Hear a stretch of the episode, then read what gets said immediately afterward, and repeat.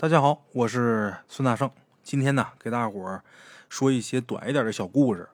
虽然都是一些比较短的小故事啊，但是数量比较多。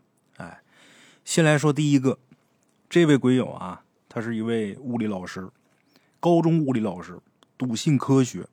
直到有一天晚上，他查宿舍，大概十一点左右，查完宿舍回家，看见一个小屁孩很欢快的在操场上奔跑。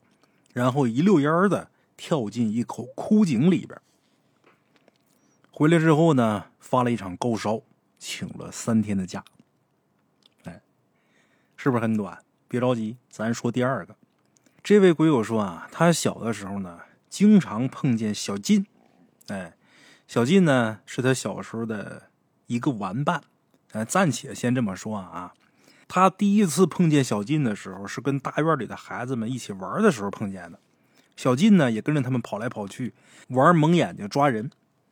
大概可能只有咱们鬼友很奇怪，这个家伙怎么每次都不会被抓住呢？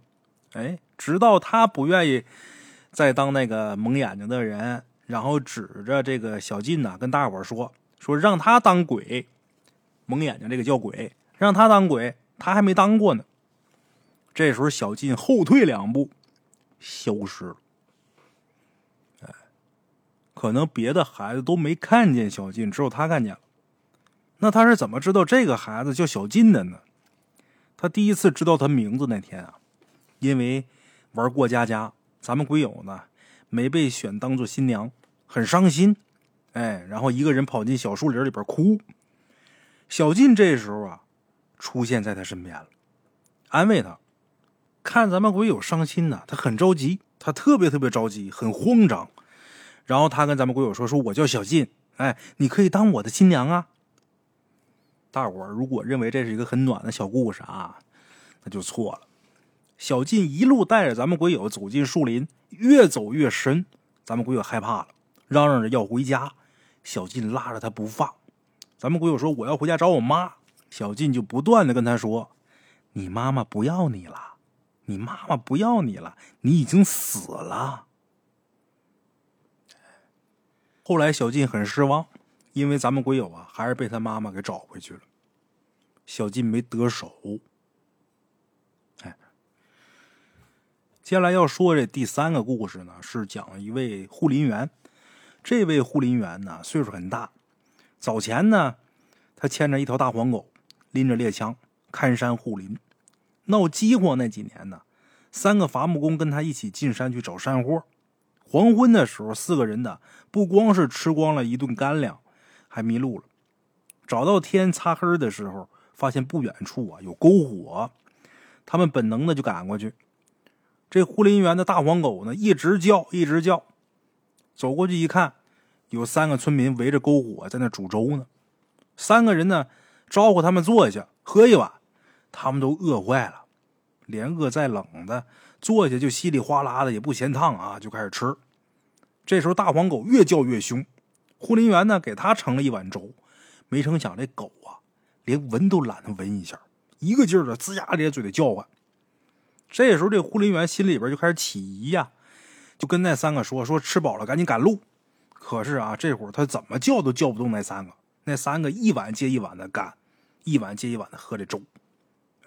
越看越诡异，最后他也是没办法了，自己牵着狗下山了。再等他带着大队人马找着这三个人的时候，这三个人呢都已经死了，肚子撑的特别大，就跟个鼓一样，嘴里边全都是土。哎，这就是典型的被鬼给迷了。哎，还有这么一个故事啊，这位鬼友啊，在他十一岁那年暑假结束前的一天。他那暑假作业突然间找不着了。对于一个孩子来说，这可是大事啊！咱们鬼友翻遍了所有的地方，然后心里边突然间升腾出一片莫名的绝望跟悲伤。他特别害怕班主任，怕的要死。那天晚上，他又四处找家里边那瓶农药。平时那农药就摆在电视机旁边那电视柜上，而那天晚上这瓶农药就跟暑假作业一样，怎么都找不着。他那天哭了很长时间。找农药找了很长时间，最后实在是累了，就趴在床上睡着了。恍惚中，一个跟他差不多大的一个小女孩出现在他面前。这小女孩脸色绿黄，眼神呐看着就很毒，哎，恶狠狠的问他：“你怎么不死啊？你怎么不死呢？你怎么不死？”就这时候，咱们鬼友身边呢，又突然间出现了一群呐，身穿着非常古旧的衣服的老人，咿咿呀呀的骂那个小姑娘。咱们鬼友记得最清楚的是，有一个穿着青布马褂的老太太。这老太太呀，声音很严厉的指责那女孩：“你赶紧滚，你害不死她。”哎，结果等到第二天，咱们鬼友很惊奇的发现，他那作业就在书包里边。然后他又特意去电视柜那看了一下，那农药也在那儿。哎，鬼迷眼。幸好受祖先保佑，这个小鬼找替身往往就是这样，哎，让你心态崩溃，然后很小一件事就会让你萌生出想死的一个想法，进而去自杀。然后呢，他把你抓了，他害了你，他就有机会了，他去投胎。幸好家里边祖先保佑，这孩子才没出事小鬼迷他眼，让他发现不了他那作业，家里边。老人迷了他眼，让他发现不了那瓶农药。哎，还有这么一个故事，有这么一位鬼友啊，他们那个县里边在七十年代的时候有这么一次地震，公社呢号召大家伙搬出去搭棚子住。这经历我不知道大家伙谁有过啊，反正大上我小时候有过。地震这个事儿是不能预测的，大伙都知道。但是呢，全世界唯一一次精准的预测到了地震，而且成功有效的组织疏散。就是我们海城，哎，我们海城啊，在七几年的时候有这么一次大地震。那次呢，在地震之前呢，也是有很多预兆，再加上唐山那时候也是刚震完，所以呢，感觉要地震。这个从各个方面观察吧，感觉有地震的迹象，所以呢，就开始号召大家伙啊，呃，躲这个地震。怎么躲呢？就是出去搭棚子。这个情况一直持续到。我小的时候还经历过那么两次，也是大队那大喇叭广播啊，说今天晚上要来地震，大家伙啊不要在屋里边住，出去躲。那次海城大地震是也死了不少人，房子塌了好多。但是如果没有预测的话，那死亡人数不定得翻多少倍呢。所以海城大地震呢是全世界唯一一次被预测到，而且成功呃组织疏散，然后减少人员伤亡的这么一次。哎大家如果感兴趣的话，可以去网上查一下相关的资料。哎，我们小的时候呢，因为有过一次成功的案例嘛，在七几年的时候，我们小的时候呢，也总是一整就预测啊，就开始报今天晚上有地震啊，不要在屋里边住了啊，如何如何的。其实就是七几年那次预测呀，也都是猜，他没有什么预测方法，就是猜今天晚上要来，大伙赶紧躲。在大地震前几天呢，也是有几次小地震、小型地震，所以有经验了啊。今天晚上可能要来大地震，大伙赶紧躲，就这么的成功预测。他也不算是预测啊，反正算是成功组织疏散呗。哎，有过一次成功案例，那就后边的也是靠猜。我小的时候还大队还猜过两次，这可能是市里边也不镇里边给下通知啊，今天晚上几点几点有地震，都不要在家里边睡了啊，因为过去这个房子都不是很结实啊。这个结构都不像现在啊，这个钢混结构的、砖混结构的，以前也不是那个框架结构，都是石头的，或者是这个砖砌的，也不结实。我们海城啊，就当时这个农村房子特别有意思，有个特点，这个特点我估计别的城市没有，就这个房子的四框是拿砖砌的，中间所有的坚壁墙、所有的这个隔墙、隔断墙、坚壁墙，全都是用速盖夹的。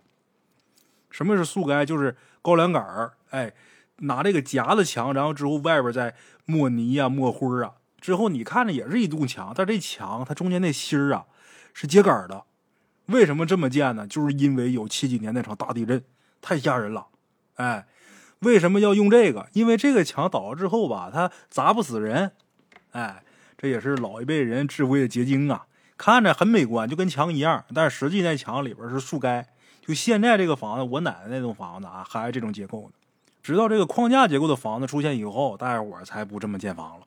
哎，这个有地震就得出去躲。咱们鬼友那儿就是七几年县里边通知啊，后来大家伙搬出去搭棚子，说来地震，让出去搭棚子走得近的几家人，关系比较好的几家人呢，就一起呢在山口搭了个棚子。小孩爱闹啊，哎，这家窜到那家，这个棚子窜到那个棚子，还觉得挺好玩，玩的很愉快。也不知道地震是怎么回事那几天一直下小雨，有这么一天呢，夜里边大家伙都睡下了啊，只有咱们鬼友不知道怎么突然间醒了。醒了之后就看见对面他三叔身上坐着一个穿丝绸马褂、戴地主帽的一个胖老头。三叔挣扎起来，咿咿呀呀叫唤。那老头转过脸，对着咱们鬼友咧嘴一笑，起身就要过来。咱们鬼友也叫不出来，只能是闭着眼睛求他别过来。过了也不知道多长时间，咱们鬼友炸着胆子睁开眼睛，四处一看，哪成想在正门口，就搭的这个棚子正门口，这个老头就出现了，在门口那儿，他正看着这老头，突然间转过脸来，冲着他又是咧嘴一笑，然后消失了。哎，因为有这个经历，第二天咱们鬼友把这事一说。再加上三叔作证，说他晚上也碰见了，就这么的碰见鬼了呀！大家伙都害怕，就把搭棚子这地点呢转移了。刚转移完没多长时间，之前搭棚那地方上面有一个水塘溃坝，发生了坍塌，就把他们之前搭棚的那个地方全给淹了埋了。如果要不是说半夜碰见这胖老头那么他们这一伙人都得死那儿。哎，也不知道这胖老头啊是山神土地呀，还是这伙搭棚子的人某个人的祖先？得亏了他呀！哎，接下来呢，再大伙说这么个故事啊。小的时候，咱们国有跟他爷爷奶奶在一起住。他小的时候觉得他爷爷很可笑，因为每天晚上他爷爷呢在梦里边总是说脏话。然后说脏话呢，说梦话就喊出来了，而且手脚啊还在梦里边打梦拳，哎呀，就好像跟一群人呢在打架似的。哎，每天晚上他爷爷都是吵吵把火的，那边比比划划的。哎，那时候咱们国有不懂事还跟这个堂兄弟们啊一起模仿他爷爷这个睡觉打拳。他爷爷就很无奈的跟他们说：“说你们别高兴，你们呢也得有那么一天。”结果就在咱们国有十八岁生日那天晚上。他也是在他爷爷家睡觉，刚睡着就被几个黑影给揪起来一顿暴打。咱们鬼友一下这火就上来了，跟他们干起来了，又是摔呀，又是打呀，那个激烈。哎，醒过来之后，整个人呢都躺在地上了。他奶奶心疼他，就问他说：“你咋还得了你爷爷这病啊？”他爷爷这时候乐了，说了一句啊意味不明的话，什么呢？他爷爷说呀。哎，终于轮到你了。感情他们家这事儿啊，还一辈一辈的传。哎呀，也不知道他得了这病之后，他爷爷那病是不是就好了？是不是有了接班人，上一任就能退休了呀？好了啊，再给大伙讲一个啊，有这么一种人啊，平时呢看着没事但是一旦要是犯病了。就跟鬼附身一样，不发作的时候正常人啊，一旦发作了，不管平时多文弱的这么一个人，从打四楼往下翻都没事他体格突然间变得特别硬实，而且身手特别矫健。这种情况在我们行里人看，十有八九那就是鬼附体。咱们鬼友那个村里呢，有这么一个人，但是这人比较另类。这位呢是个退休的小学教师。也不知道为什么，他一犯病就骂人。他也不蹦跶，他也不干嘛，就骂人。坐村口那个槐树底下一骂就一整天，根本刹不住车。家里人带他去神经科也查过，谁也说不出个所以然。话说有这么一天，一个烈日炎炎的中午，他又开始骂上了。是个女的啊，这位一老太太，退休教师，这次骂的特别严重。看她那比比划划那个，就颇有一番指天骂地的气势啊！靠近他三丈之内，不管人畜都会觉得恶心。也就是那天，天上忽然间飘了一团黑云，紧接着一个雷就劈下来了，这雷劈歪了，老槐树被这雷给劈穿了。这老太太一看这情况，赶紧往家跑，结果又是一个雷，咔啦就下来了，又打歪了，把村口小卖部的门牌给打着了，这门牌中枪了。哎，有人就目睹他一路小跑回家，这眼睛鼓的就不像是人眼睛，就像什么兽一样。这天雷就追着他一路，但这天雷呀也是够没溜的，这一路都打歪了，都没打着他。可就在他前脚刚进门，后脚跟呢，还是被这个雷震下来的这门梁给砸着了。哎，还是伤着他了，但是没劈死他。咱们鬼友最后一次见他呀，是这老太太瘸着腿去县教委去领退休金，也不知道这老太太后来怎么样。也不知道这病好没好，但是我估计啊，即便是有一些妖魔邪祟，这天雷都下来劈他了，我估计他也不敢嘚瑟了。哎，再给大伙说这么一个啊，这个是咱们鬼友他小时候四岁那一年，有这么一天中午，那天中午他一个人呢，在他姥姥家午睡，这时候突然间呢，他被人从打梦里边叫醒，睁眼睛一看呢。有一个头发还在滴水的这么一个男的，恶狠狠的朝他走过来，就问他：“你是蓝运吗？是不是蓝运？蓝运呢？”咱们鬼友吓得哇哇大哭，因为看他这造型啊，太吓人了。这时候呢，他们家门口啊，有这么一个穿白衣服的老太太。这老太太呢，也不知道为什么会在门口啊，好像是守门一样，然后就一直在劝这人说：“你回去吧，啊，他还小呢，他不是蓝运。”这男的就不甘心，就跟这个咱们鬼友那时候他才四岁啊，就跟他说：“说我叫金少孔，你告诉家里人我来过。”然后之后这人呢还说了一大堆冤屈之类的话。那时候他才四岁呀，把他吓得哇哇哭。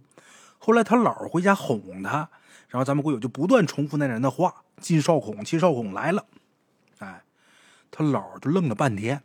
不断的问他说：“你在哪儿听见的这名字？”后来全家人在一起议论，得出一个结论，就是咱们鬼友做梦啊，这事儿就不了了之了。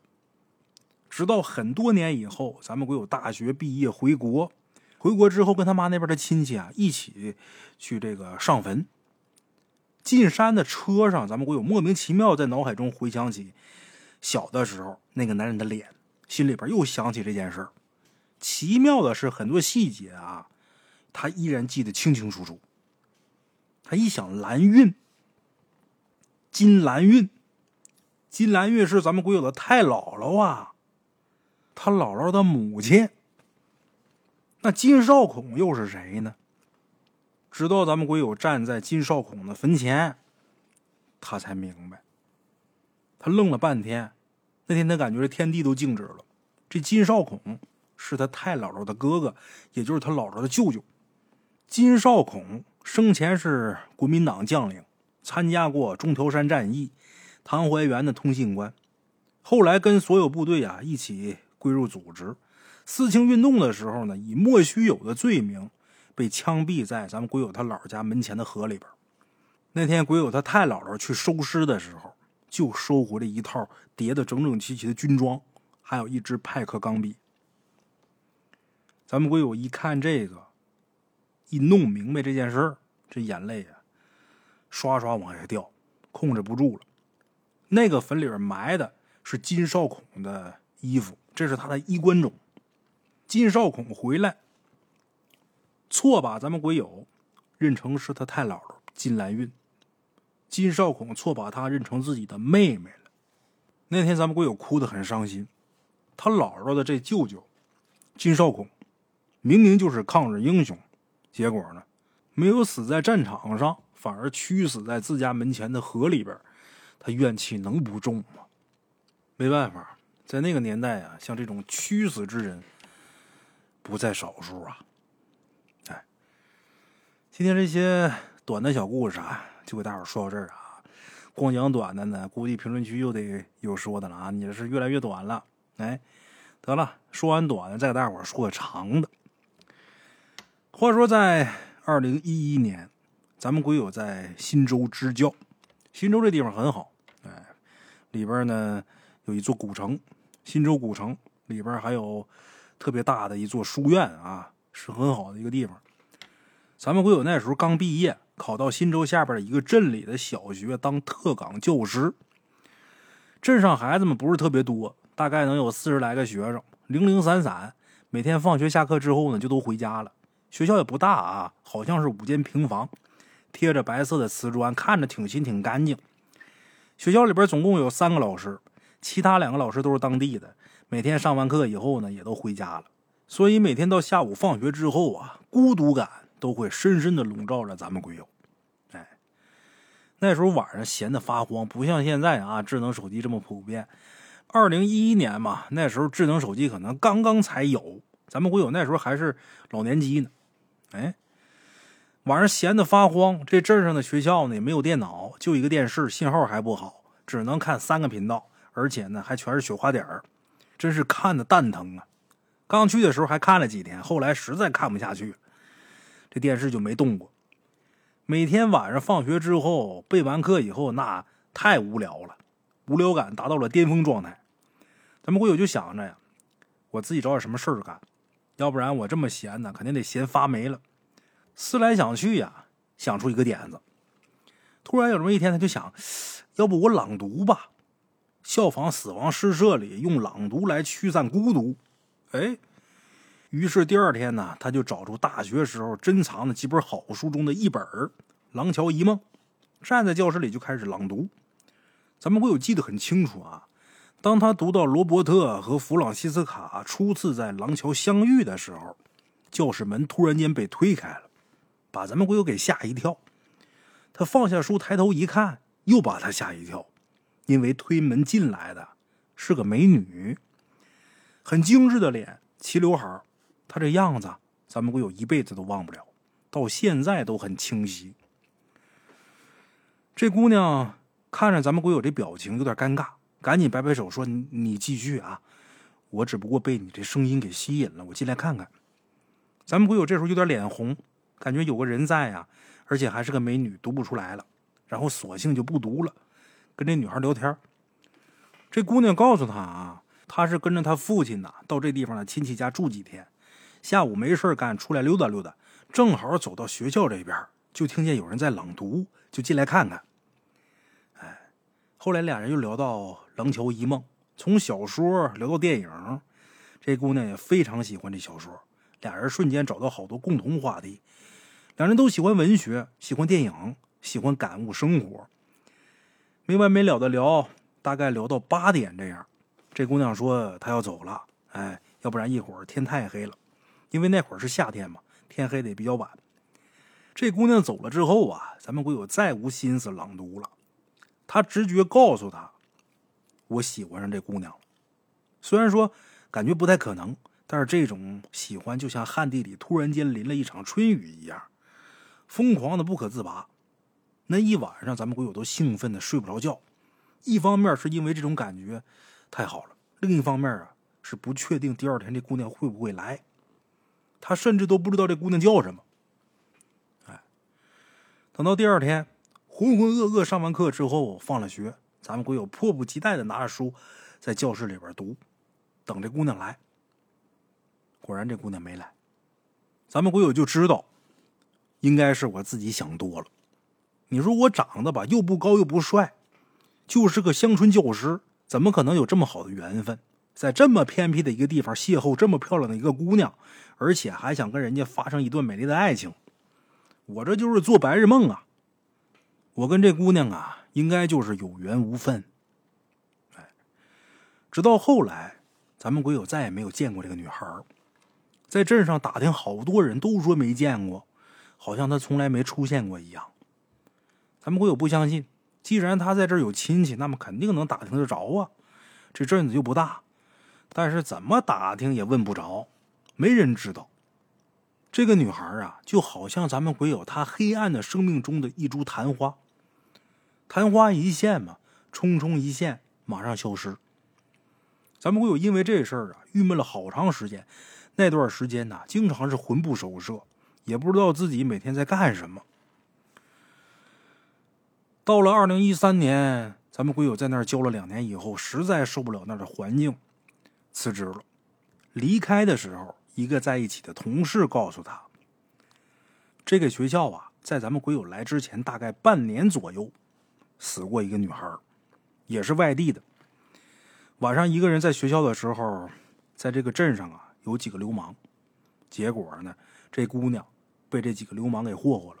后来这姑娘自杀了，这个事儿后来呢，被当地一些部门给压下来了。当地人嫌丢人，从来也不跟外人说。哎，为什么一直没告诉咱们鬼友呢？因为怕咱们鬼友一个人在学校里边害怕。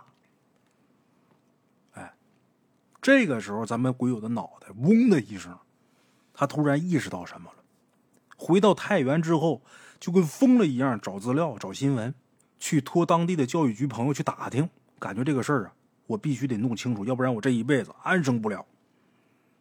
有些事必须我得确认。一直到后来，咱们国友通过不懈的努力，找到了当时受害人他们家，看到了这姑娘的照片就是那天晚上跟咱们国友聊天的那个漂亮女孩。咱们国友没有感觉到任何害怕，他也确定自己碰见了什么。虽然有点不可思议，但是他一点都没害怕，他也知道他自己撞鬼了。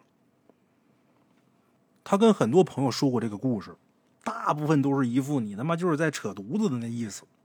哎，咱们我友就问他说：“你们不信是吗？”没一个人信他。有的人嘴上说相信，但是心里边啊，可能觉得他是个神经病，不可理喻。咱们鬼友真的经历过这事儿，他对这个姑娘的死。一直有愤恨，为什么明明那么漂亮的姑娘会被残害？生命为何如此不公？无论这个姑娘出现的时候她是什么，她是人还是鬼，咱们鬼友觉得她能跟我敞开心扉的谈到一起，她是什么都无所谓。更何况她还如此美丽。